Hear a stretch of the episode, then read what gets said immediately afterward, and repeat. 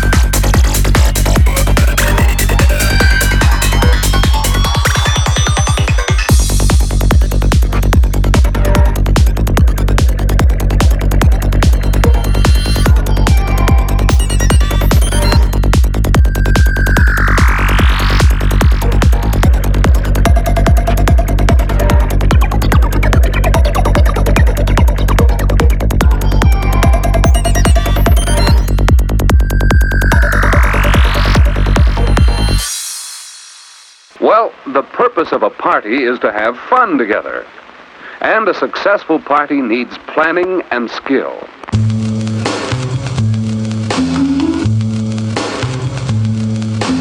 It's the skill of the hosts and the skill of the guests in making the party fun for everyone.